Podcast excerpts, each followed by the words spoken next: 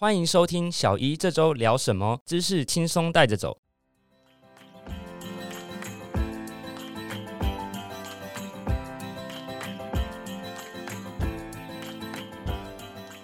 我是主持人 Ryan，今天很高兴邀请到我们林口长庚医师黄尚玉医师，是妇产科的生殖内分泌专科医师，来这边跟大家分享论文。黄医师你好。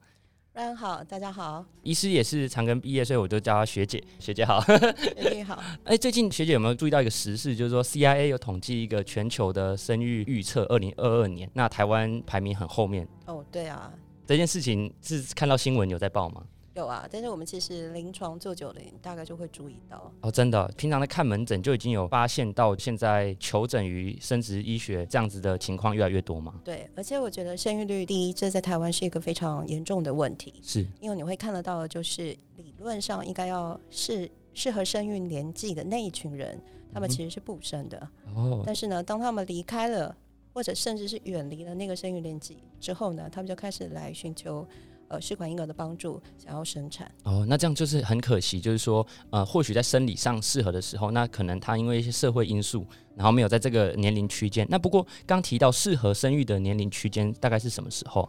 我们一般认为女孩子的卵巢功能大概在三十五到三十八岁之后呢，她就开始会呈现一个斜坡式、山崩式的衰落。山崩式这样，所以我们认为比较合适于呃，应该是说比较。呃，有较高自然受孕几率的机会呢，大概是在三十五岁之前。哦，了解。所以三十五岁之后，就可能受孕的成功率就会比较下降。自然受孕的成功率的确是这样子。OK，那现在台湾在做人工受孕的比率大概有多少？你猜猜看。呃，我知道有一个数字是说，可能有不孕的状况在百分之十五。假设以这些人里面会来做的话，我猜百分之五。你知道吗？当我开始进入妇产科的时候啊，我们的全台湾的不孕症中心大概是在七十二家。七十二家。对，那到今年的话，已经快破一百家了。哦，其实也成长很快。对，那我们每年呢，根据国健署的统计，我们大概今年的 cycle 应该会破三万个。就是说，在进行人工生育。对。哇，三万个！你想想看，台湾才多少人？嗯，你要做三万个不孕症 cycle。是是是，那已经很多人做，不过很多人做是一回事，那成功率呢？目前在台湾成功率高吗？当然你要看整个年纪然后，但是我们一般在咨询大概认为，我们讲活产好了，就是你不但怀孕还可以生下来的机会呢，比较好一点的年纪大概是可以在五成到六成之间。那这样其实蛮高的，其实是不错的。是有的人也是，就算他还没有求诊之前，他积极的在排卵期进行生育，可是或许也还没这么高，对不对？对啊，以前书上不是有教过吗？再考考你好了。如果自己同房一年以上，有多少的人他没有办法自然受孕？好像是百分之二十吗？差不多十三，恭喜你。差不多十，OK，十几二十。那这份报告里面呢，为什么会这么火红啊？因为就是 CIA 嘛，大家知道是美国中央情报局，听起来是一个好像洞察先机、充满很多内线消息的一个机构。那他预测起来说，我们台湾二零二二年，他们认为说平均生产的孕妇可能只有生一点零七个，而且是排他有列出来的两百二十七个国家里面是最后一名。甚至比南韩的一点零九啊，新加坡的一点一五啊，都还要低。那这个问题，黄医师的见解是觉得是跟社会比较有关系，还是说经济因素，或者说这个托育政策都有关系？我觉得这在是一个非常复杂的议题啊，是是是，在在不同的年龄别，在不同的经济状况、不同的教育程度，我想这一群女孩子她们会有各自不同的考量。对，所以如果 Ryan 真的有兴趣的话，我们下次可以找一篇 journal 来专门讨论这一个。呃，没问题，没问题。就是背后的因素分析，对，OK，而且接地气的话，可能要找台湾的，嗯，比较符合我们这边的现况。台湾的、日本的。好，那我们今天就要聊这个不孕症，还有这个我们使用的一些人工受孕的方式。黄医师，我们今天找的是发表在哪边的论文呢？我们今天挑的这个论文呢，是从今年二零二一年的所谓的 Best Practice and Research Clinical OBSGIN 这个期刊里头选录出来的。嗯，你有没有觉得这个期刊的名字非常的威？对啊，很霸气，他就说自己是 best。对啊，the best。你看，还还有谁呢比他更强的，对不对？对，那这个期刊它的特征呢，就是说它里头全部都是回顾性的文章。哦，全部都是，全部都是。然后呢，他都会请这一个。题目里头做的最牛的那个人，最牛的全球那个 review，嗯，所以如果说大家对于就是一些个体的一个特别议题有特别兴趣的话，那如果这个题目有收录在这个期刊的话，我想大家都可以从这个期刊里面去得到某一个题目里头它最。尖端最牛的知识。然后就是比如说现在掌握这个话语霸权的人，他们怎么讲？看这个就对了，对，OK，说了算的那个人，OK，好，那这是非常具权威的一个资料了。那这次的提名呢？我们的题目是所谓的 The Fertility Preservation in Women for Medical and Social Reason。那基本上呢，就是在探讨说，因为医疗因素或者是社会因素需要做生育率保存的这些女孩子里头呢，目前有什么样的选择？那基本上大概就是分为卵子冰冻跟卵巢冰冻。嗯那这两位作者呢，他们从我当住院医师开始，他们就非常的厉害。这一个 group 他的第一篇论文，应该如果我没记错的话，是发表在 NEJM。哦，对，非常强的一个 group。那所以呢，我想由他们两个来谈这个题目的话，大概是再适合。OK，补充一下，NEJM 就是我们行内里面的一个英国很牛的期刊了。对，对对，在医学里面上了以后就可以退休了，这辈子不用再写论文，就可以拿着那个，然后在医学中心里面走得非常抬头挺胸这样。那这个里面刚医师有提到，就是有分为卵子的冷冻吗？还是说卵子的冰冻？呃，卵子冰冻跟卵巢冰冻。那这两个的差别，可不可以跟听众朋友稍微简单的分享一下？OK。呃，我们一般来说，女孩子呢，她会有两个卵巢。那卵巢里头呢，它会有一些所谓的卵母细胞，你可以把它想象是非常非常早期的卵子的形态。嗯那这些卵母细胞呢，它每三个月一般认为是一个生育周期，那它可能就会从很小很小的卵母细胞开始，逐渐的分化、分化、分化。那到了每个月经周期开始之后，它就会一批卵母细胞被筛选进来，要进入所谓的排卵的过程。嗯那在当卵母细胞筛选进来之后呢，接受一些荷尔蒙的刺激之后，到最后就会有一个。成熟的卵子，那它可以达到排卵的一个条件。那这时候排出来的这一颗，我们就叫做卵子。哦，所以一个月排一次，就是经过这个刚一系列流程。对，所以呢，我们可以单纯的去冰冻它最后成熟的卵子，但是呢，我们也可以去。冰冻我们制造卵子的这个组织就叫做卵巢哦，就有点像是说上下游关系嘛。比如说现在台积电做晶片啊，啊，我们可以先囤一些囤货嘛，囤晶片。那有可能我们怕原物料不好，比如说哎，可能源头会被断啊，有些政治地缘因素啊，或者说长荣的货柜卡在那个运输的枢纽啊之类的问题，也可以囤一些原物料的这个概念。对，OK，好，那这篇论文主要的内容有什么？就是他想研究的方向或主题吗？他这篇论文呢，大概分成两个部分。第一个是什么样的人，他可能需要提供生育保存的一个咨询跟选择。那有什么样的方法可以达到我们生育率保存的一个目标？嗯哼，所以这个论文简单来说就是分成这两个部分。OK，了解。那在这个论文研究做下去的时候，他们是回顾以前的论文得到一些结论，还是说他们有一些受试者啊，或者是怎么样的方法做研究？对，因为我们刚刚有提到过，这一个期刊它收录的其实都是回顾性的论文。那这两位作者他们的 group 可能这一辈子大家就是做这件事情，所以呢，我想他们大部分分享的就是在他们的中心里头怎么去做一个生育率保存的一个方法。哦，了解了解。所以在这个论文里面呢，他们提到了许多他们的观点，关于什么样的人需要做生育率保存。那例如像说，大概他这边可以总结成几个：第一个，如果是不幸罹患恶性肿瘤的女性，那。我们也知道说，最近几年来，就是有一些恶性肿瘤，它发生的年纪其实是逐年下降。那我们最熟知的大概就是像乳癌，以前认为乳癌大概是在五十几岁的时候是一个后发，但是你现在很容易就会听到有三十几岁。哦，甚至更低，二十几到三十之间，他就有发现乳癌。嗯，对，乳癌目前的治疗大概是手术加化疗。哦，那可是有一些化学药物的使用，或者是一些放射线治疗下去之后呢，它或多或少都会伤害到卵巢它本身的功能。嗯所以有很多女性接受这些治疗之后呢，她其实就永久的变成了一个所谓卵巢衰竭的一个情况，就没有办法再继续有排卵的情形出现。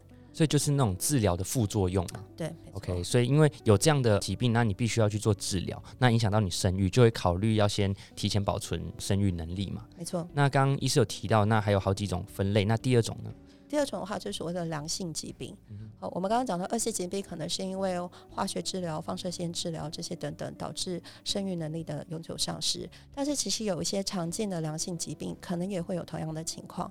那像 SLE，哦，所谓的红斑性狼疮。它是一种自体抗体的疾病，这种自体抗体它除了攻击身体的十四种吧，还是十一种的器官系统之外呢，它有可能会攻击你的卵巢。那研究就有发现说，呃，有 SLE 这样子的疾病的女性，她的卵巢功能比较容易提早走向衰老。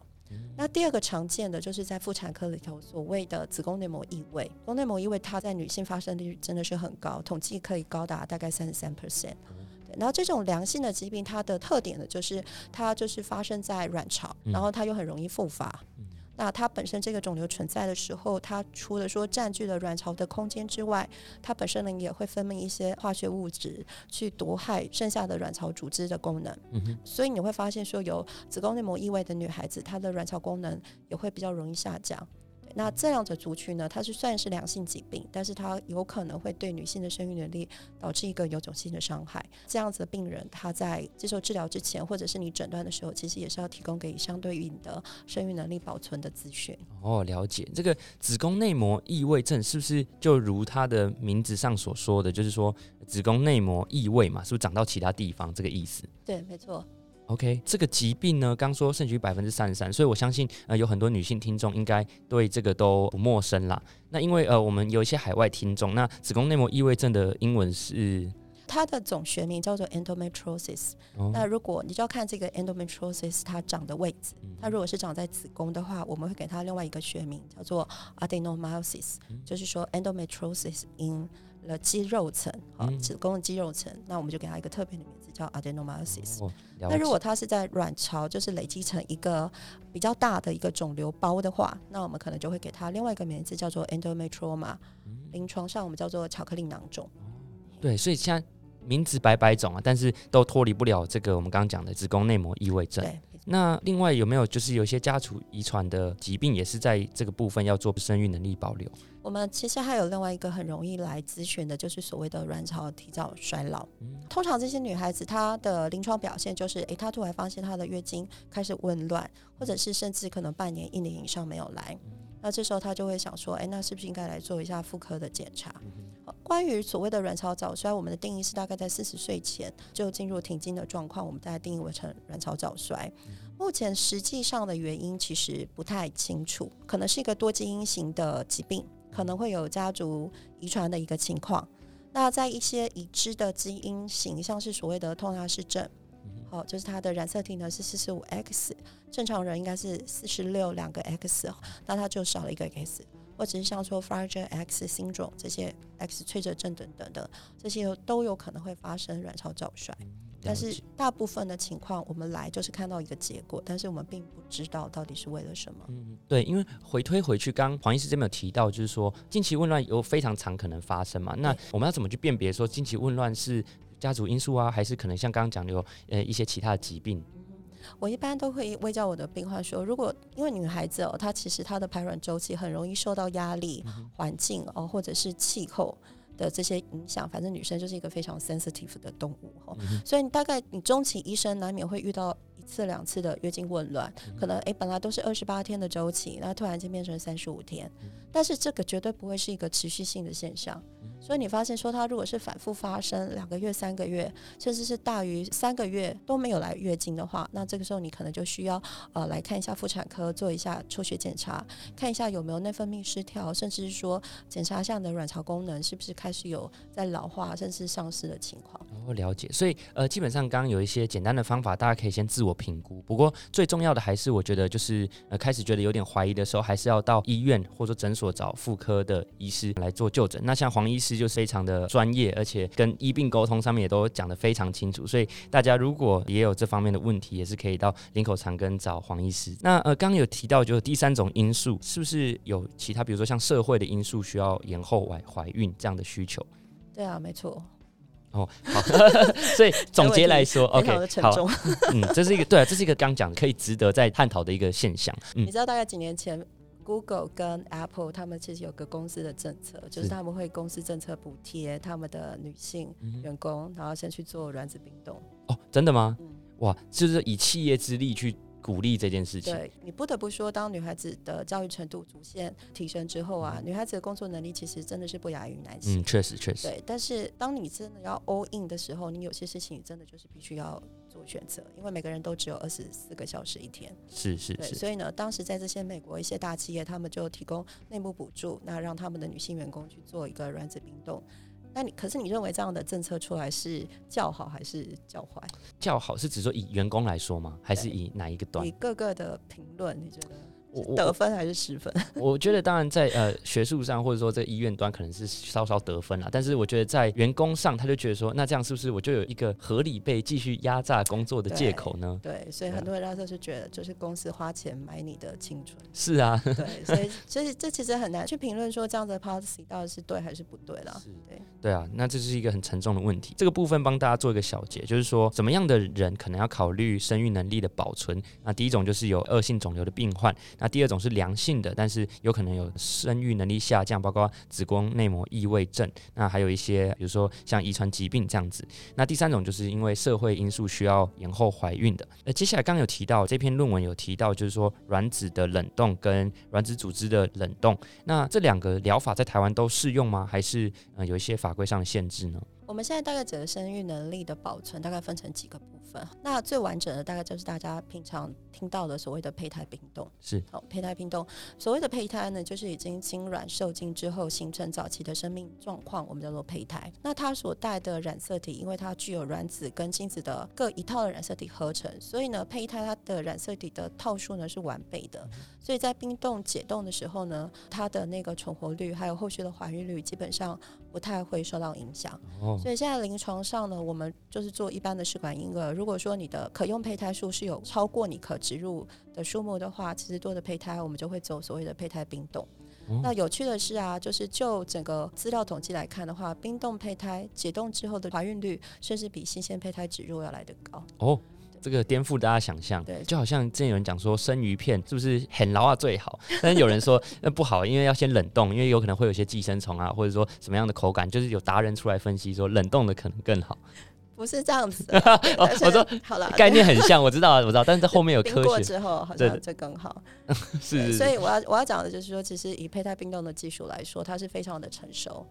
而且没有什么局限性，但是呢，卵子冰冻跟我们等一下要提到的卵巢冰冻就是完全不一样的事情。后，卵子冰冻呢这几年大概在台湾已经就是已经可以合法的进行，但是呢，卵子冰冻跟胚胎冰冻还是差了一步，因为卵子它是一个只有单套染色体的一个细胞，所以呢，它在冰冻解冻之后的存活率，就理论上应该还是要接近百分之百，但是我们临床上看到的它解冻之后的再使用率，其实还是会比。胚胎冰冻解冻之后要来的差大概二十个 percent。哇，那这样所以说已经受精的胚胎反而冰冻比较好。对。然后卵子的话，可能冰冻会存活率比较差。对。所以呢，如果说今天是一对已经有婚姻关系的夫妻，太太呢因为什么样的因素，她必须要做生育保存的话，其实他们的最佳选择应该是以胚胎冰冻为主。对。可是呢，胚胎冰冻你必须要有婚姻关系。嗯。OK。然后呢，你的先生必须要能够提供精子。哦，精虫这样子，所以对于单身的女性，或者是说没有伴侣的女性这些来说，她其实没有办法透过胚胎冰冻来保存她的生育率。那这时候她就只能够选择卵子冰冻。哦，原来是这样。那不过这边有一个小小的岔题，是说万一他们胚胎冰冻是在有婚姻的情况之下，但是如果冰完之后，他们可能中间有一些辗转的故事，这样之后离婚了，那这样的胚胎是要进行销毁吗？对，因为胚胎呢，基本上是夫妻双方共同持有。是对，所以如果一旦婚姻关系终止，或者是说夫妻双方有一方发生意外，呃，失去生命的时候，这个胚胎就是必须要销毁，不能够再使用。所以相对来说的话，卵子冰冻其实提供给女性比较大的自主权。那我们这几年也在推说，如果你在取卵的时候，你的取卵数目是比较多的。那你可能可以一部分呢是把它合成胚胎冰冻起来，是，但是呢有一部分你可以以卵子的形式冰冻，那这样不管你以后你的另外一半发生什么样的状况，或是婚姻出现危机的时候，你还是可以拥有自己的一个卵子库。嗯，了解。就像买大亨堡的时候，我们买热狗，然后也顺便买面包，就是两套这样子。我发现你很喜欢拿食物做比较，因为听众可能这样会比较容易带入情况了。对，第二个是讲到就是说有一个在台湾比较少听到的是这个卵巢组织的冰冻，那这个部分在台湾是不是还没有合法？对，在台湾的话，我我现在不太确定这个东西在台湾是不是已经有一些研究计划在进行。但是呢，就整个 commercial 就是商业的冰冻来说的话，我们基本上认为它的技术方面并不是非常的困难，只是在法规的部分目前还没有办法完全松绑。所以呢，卵巢冰冻在台湾目前要么就是无法进行，要么还是必须要在特别的呃所谓的人体试验的情况下才可以去申请进行。那这个卵巢组织的冰冻，就是刚刚提到，就是说把原物料先冰冻起来，这样吗？对。那它之后还需要做一些些什么催生，或者说再移植回去才能进行生育吗？我们先讲一下卵子冰冻后，卵子冰冻其实就是一半的试管婴儿。我们就是卵巢接受针剂的治疗之后呢，卵子就会长大。那长大之后就会利用超音波取卵的方式把卵子取出来。但是卵巢冰冻呢就没有，卵巢冰冻呢它基本上就是利用腹腔镜的方式。然后呢，我们知道卵子库是在这个卵巢的构造里头的所谓的皮层。我就像是所谓的皮层，你把它想成一个苹果好了，那那个比较靠近皮的地方就叫皮层，比较靠近苹果核的地方那个叫髓质。那我们做的卵巢冰冻其实就是把这个皮层的地方把它剖下来，然后呢用一胎蛋的方式把它，或者是用那个 kit 的方式把它冰起来。那等你需要的时候，再把它植回卵巢或者是腹腔的特定位置。哦，了解。所以就是拿自己的东西出来放着，然后之后再移回去，这样。对，OK，了解。所以它涉及当然就比较复杂的技术，然后还有可能会有一些伦理上的问题，所以在法规上可能会比较严谨一点。没错。OK，了解。刚刚有提到就是说，可能还有一种是新鲜卵巢的移植。哦，那这个在国外已经开始做了吗？对，在国外是可以开始做的事情。OK，那是异体吗？还是就是说它也是要进行配对，还是说也要 donor 这样？这个目前所谓的。卵巢移植，他们所报的几个大概都是比较特别的个案。在文章里头，他有提到几个例子啊。首先有一个是那个女孩子，她接受了捐赠者的骨髓移植啊。对，那当你接受了这个人的骨髓移植之后，你其实，在所谓的组织配对上就已经是相容的，是是是相容的。所以呢，这个捐赠者呢，后来又捐了一边的卵巢。给这个受赠者了解，那所以这就是出现所谓的呃新生卵巢组织的移植。那再来第二种就是所谓的双胞胎，嗯，好双胞胎，那可能姐姐捐给妹妹，或者妹妹捐给姐姐，诸如此类的。因为它毕竟要非常的匹配嘛，所以要不是同卵双胞胎，对，要不就是刚提到就是那种骨髓捐赠非常特殊的状况这样子。哎，那我们这篇论文讲到这边，不知道回过头来，黄医师在门诊看到平均来求诊需要人工生殖的，你看到大概落在哪个年龄区间比较多？你知道吗？我整个四月上药的试管婴儿是全部都是四十二岁以上，全部都是四十二岁。对，然后我最高龄的一个是四十七岁，四十七岁嘛。对，OK。那当然，我们所在的地方是所谓的第三三级医学中心，是，所以一些比较困难的个案，一般大概就是会往医学中心过来。OK。对，那可能在一般的开业医，就是一般的开业诊所来说，他们也许会有一些比较相对年轻的病患，但是我们不得不说，这个年纪的确是越来往后延的一个。尤其是说明年又是虎年，对，遇到虎年，感觉生育率又开始下降了。那这边有个资料，就是说我们十二生肖嘛，所以二零一零年的时候，虎年的出生人数是十六万人了。比如说现在像二零一九年的时候，就是十七万左右。那我们可以预期明年可能十三、十四，大家认为可能会落在十一啊？这么悲观吗？对，新冠肺大家不都在家吗？在家就只能生小孩。好，我知道，因为之前好像我就看到一篇报道在破解这个迷思，就说其实呃去年对对对，因为现在虽然说大家觉得说哎是不是隔离在家，那是不是有可能可以增产包？好像看起来也没有这一回事哈，还不如住在铁道旁边。之前好像有一个人这么说的啦。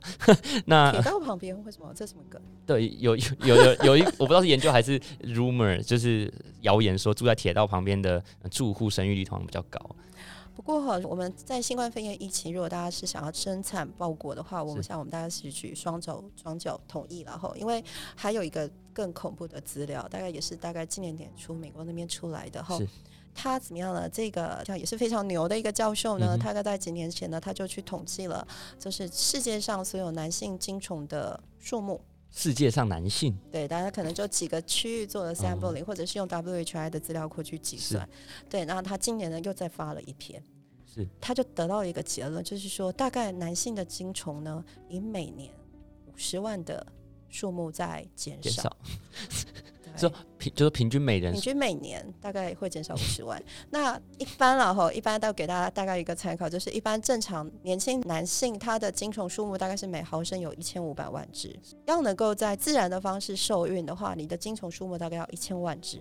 一千万，对，所以如果你每年少五十万只的话，根据这个魏教授他的统计，大概在二零三几几年的时候呢，地球人呢就没有办法透过自然的方式生下小孩了。是这样哦，那这样很非常悲观呢。对，我感觉我应该要尽量活到那个时候，这样子收入应该会更高。哦，了解。那那个时候可能所谓的冻卵，或者说就是冻精，那可能就会开始盛行起来。对，所以其实如果说我们的听众里头有一些年轻的男性的话，我们其实也会在这边呼吁。除了女年轻女性，她可以考虑去做一些生育能力的检查，因为像这些抽血就可以的哈。那男生的话更简单，你大概是缴交一个精子的样本，那你就可以大概知道说你的精子的状况。那如果有需要的话，提早冰冻，其实对你的未来来说也是一个保证。嗯，了解了解。那所以说，在听听到这边，大家不管男听众或女听众，都有很多的收获了。那台湾在二零一九年的时候，呃，有公布的资料说，其实现在的高龄产妇啊，所谓他统计的高龄是指他以三十五岁以上生第一胎的是